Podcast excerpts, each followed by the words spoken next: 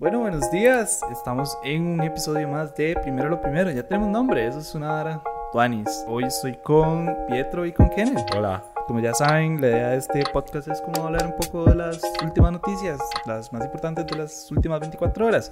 Entonces comencemos un poco denso, ¿les parece? Siempre. Eh, y es que básicamente el Raven de Daniel Ortega arrestó a Michael Healy y Álvaro Vargas, que son el presidente y vicepresidente del Consejo Superior de la empresa privada básicamente los líderes del gremio de empresarios nicaragüenses. Eh, a ellos se les acusó, como a todos los demás opositores, por supuestamente traicionar a la patria. Además, se les montaron como unos cargos por lavado de dinero. Es, es muy en son de lo que ha estado pasando. Recientemente he visto a muchos líderes latinoamericanos, y en especial, por ejemplo, la expresidenta Laura Chinchilla, haciendo mucha reclamación en contra de los arrestos políticos en Nicaragua. Es, bastante preocupante la situación. O sea, cada día parece que van más y más y más.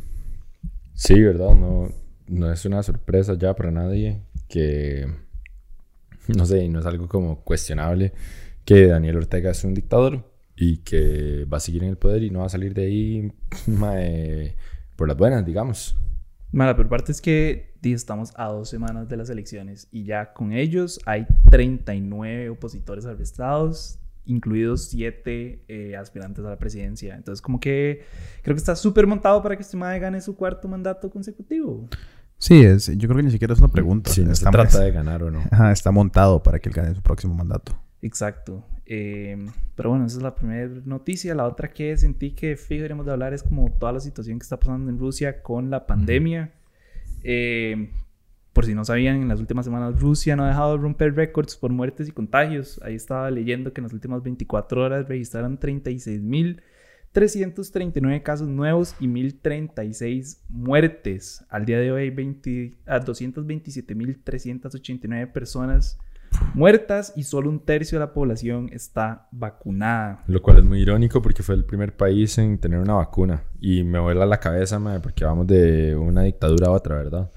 Eh, y creo que en el caso de Rusia por lo menos se refleja el hecho de la desconfianza que hay de parte de la población hacia el gobierno, porque es como, mamá, esto más... O sea, bueno, no sé, eso es lo que yo percibo como, no confiamos en el gobierno, estos más hicieron una vacuna, eh, es como que siempre el gobierno ha sido sketchy, no queremos esto y se están muriendo. O sea, tanto así que tuvieron que cerrar todo Moscú por un montón de días. Primero dijeron que era como que Putin salió diciendo que era una semana no eh, laborable, digamos. O sea, como que le dio vacaciones a todo el mundo, pero para encerrar a todo el mundo Igual aún así siguen eh, rompiendo récords y eso es súper triste. Más, sí, lo de Moscú, para los que no saben, es que a partir del 28 de octubre van a cerrar todos los servicios no esenciales por 11 días, como para ver si logran controlar un poco la situación. De hecho, los únicos lugares que no van a cerrar son como farmacias, supermercados y como productos de primera necesidad.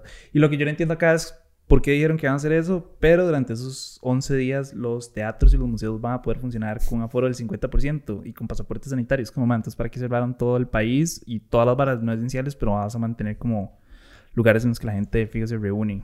Sí, yo creo que esto es, a mí lo que me indica es que la pandemia está acá para quedarse. Todo el mundo que piensa que estamos saliendo de un proceso pandémico y entrando a una ola nueva, De los peores casos, por ejemplo, países como Haití, donde ni siquiera tienen acceso a la vacuna, países intermedios donde tienen acceso a la vacuna, pero son antivacunas o no tienen confianza en el gobierno como Rusia, o casos de increíbles rangos de vacunación como Israel, que igual están pasando, pues, están terminando su, cuarta ola. Creo que eso nada más nos da a ver que no se está acabando en ningún momento cercano, y creo que ahí donde los gobiernos de cada país tienen que empezar a planear a largo, largo plazo por reacciones posibles como la de Rusia, ¿verdad? Rusia, me parece que es el Putin y el gobierno continúan teniendo reacciones como inmediatas, más allá de, de, planificación a largo plazo, pero también así creo que es de la naturaleza de la pandemia. Todos los días cambia, todas las semanas cambia, hay una variante nueva. Sí, no sé, no sé qué nos espera si logramos empezar a controlar las cosas, ¿verdad? Más es como muy loco, la verdad. Eh, también quería hablarles de los hipopótamos de Pablo Escobar. Fijo, han escuchado de eso. Sí, Eh, vi que les pusieron como un- una vara para que no se reproduzcan masas. Ajá, mae, va por ahí. Básicamente, por los últimos 30 años, estos bichos se han estado reproduciendo como locos. Eh, eran como, creo que eran como tres machos y una hembra, y ahorita hay 100 hipopótamos y más, son súper invasivos y están matando todas las especies endémicas, están despedazando el ecosistema. Entonces, Colombia básicamente no sabe qué hacer con estos bichos. Y lo que dijeron fue como, Madre, ¿por qué no los matamos? Y entonces empezaron a saltar como un montón de grupos ecologistas. Y fue como, no, no, no, no, no, ¿cómo los va a matar? Estos bichos puede que no vivan aquí, pero y son animales y tienen sus derechos. Entonces se propuso eh, mandarlos como a, a esterilizarlos. Y dentro como de todo este pleito, o bueno, todo este dilema, polémica, como quieran verlo, hay una organización sin fines de lucro que se llama Animal Legal Defense Fund, que pidió que se enviara a dos expertos en esterilización para como, sí, como para que revisaran a los animales. Y una jueza del Tribunal Federal de Ohio agarró esa solicitud y decidió reconocer a estos animales como personas jurídicas, básicamente para evitar que los maten. Entonces ahora son personas jurídicas, ya no son animales y tienen muchísimos más derechos. Es como va demasiado loco, yo no entiendo qué está pasando. Pero que tiene que ver una jueza en Ohio con unos hipopótamos en Colombia. Exacto. Y esta, esta organización sin fines de lucro es de Estados Unidos, entonces como para ellos poder hacer más a favor de los hipopótamos necesitan como que Estados Unidos los reconozca. Entonces, di, los más se basaron en una ley que permite, y voy a citarlo, que una persona interesada en un litigio extranjero solicite deposiciones estadounidenses para ayudar en su caso. Entonces, básicamente, Estados Unidos fue como, mano, bueno, bueno, esta, esta organización fue como, mano, los vas a matar, pero ahora son humanos o ti- tienen y son jurídicos, me explico. Es como rarísimo, como que hace uno en una situación. Sí, es, es di, sumamente extraño. Yo creo que todo bien con los naturalistas.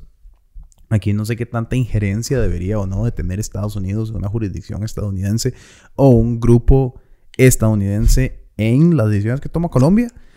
Eh, creo que es un poco, creo que es un poco irónico viendo que son los hipopótamos de Pablo Escobar, Ajá. que ahora es Estados Unidos el que está ingiriendo sobre la jurisdicción de los hipopótamos de Pablo Escobar. Es como que la historia se repite, pero con los hipopótamos. Sí, Ah. qué raro. Mae, sí, yo no sé, yo no tengo una respuesta para nada de No. esto, pero mae, los hipopótamos son un broncón porque son súper violentos, weón. Y mae, pelean a morir y les vale verga. Si no me equivoco, hay más muertes por Por hipopótamos hipopótamos que por cocodrilos. Ajá, y por Ajá. tiburones. Ajá. Ajá. Ma, al año. De hecho, son los eh, animales terrestres más peligrosos como Sí. para el ser humano. Los bichos se pueden parar en un ser humano y lo despedazan Sí. en dos segundos. Y porque el comportamiento de los maes es completamente impredecible también, como que de uno de ya no sabe y el bicho se volvió loco y llegó y, y mató a un poco de gente por algo y ya. Entonces, todavía más parecidos a Pablo Escobar. Ajá, tal palo, tal astilla. Exacto. Eh, madre, nada más quería terminar, no es un tema en específico, pero quiero saber la opinión de ustedes. Básicamente, Lauren me estaba contando que está leyendo que Elon Musk está en camino a convertirse en el primer trillonario. Bueno, lo interesante es que es, es valor no líquido y es valor no actualizado, ¿verdad? Eh, realizado, digo. Entonces, cuando decimos que una persona, sea Jeff Bezos, sea Mark Zuckerberg, sea Elon Musk, que se va a convertir en un trillonario, billonario, cien millonario, lo que sea, eh, no estamos hablando que tiene eso disponible en la cuenta banco, ¿verdad? Ujú. Eso es lo que esta persona en... Se estima que vale. Ajá, basado en estimaciones, eh, pues, no sé, de bancos o de la marca o de los productos que tiene.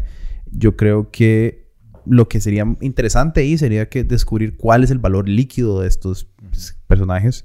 Y luego ahí hay una otra cosa interesante que es que estos personajes normalmente nunca mantienen un valor real para evitar pagar impuestos. Ellos lo que hacen es que toman préstamos sobre la estimación de su valor. Entonces, como dato curioso, digamos que a mí se me estima que yo valgo 10 millones de dólares.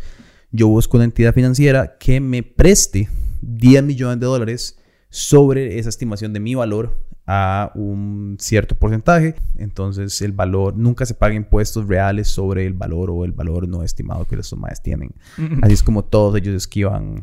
O sea, entonces es todavía peor. Llega y dice como, ah, mae, eh, Elon Musk vale 300 trillones, mae, o lo que sea, y un banco llega y le da un trillón sobre el cual no le va a cobrar impuestos. Es verdad, es como otra capa de ilusión encima de la capa de ilusión que ya es el dinero de por sí. Es como, mae, ¿qué es el dinero? Y no sé, un número en una cuenta de banco virtual, en una barra que ah, dice que tiene valor.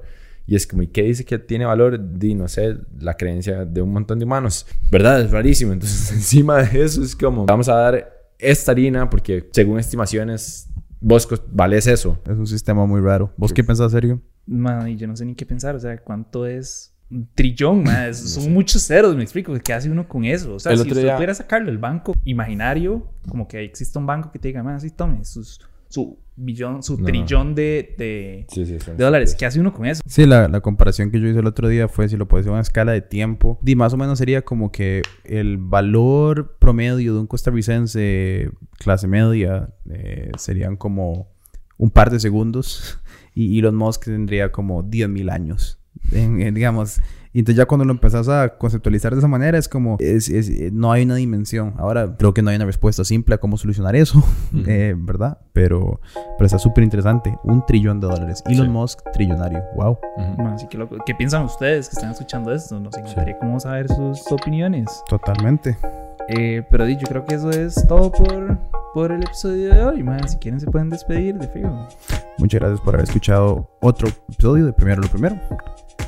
Y más, si nos quieren apoyar en patreon.com slash no pasa nada oficial, siempre es bienvenido. Lo pueden hacer por a partir de 3 dólares en adelante. Entonces, eso siempre se aprecia. Eh, muchísimas gracias. Ustedes hacen toda la diferencia. Gracias por escuchar. De 3 dólares a un trillón de dólares si ustedes quieren. Pero bueno, gracias. Y recuerden ratearnos en Spotify, en, Apple Podcasts, suscribirse en Spotify y decirle a sus amigos que hay una manera de escuchar las noticias todas las mañanas. Por allá. Buen día.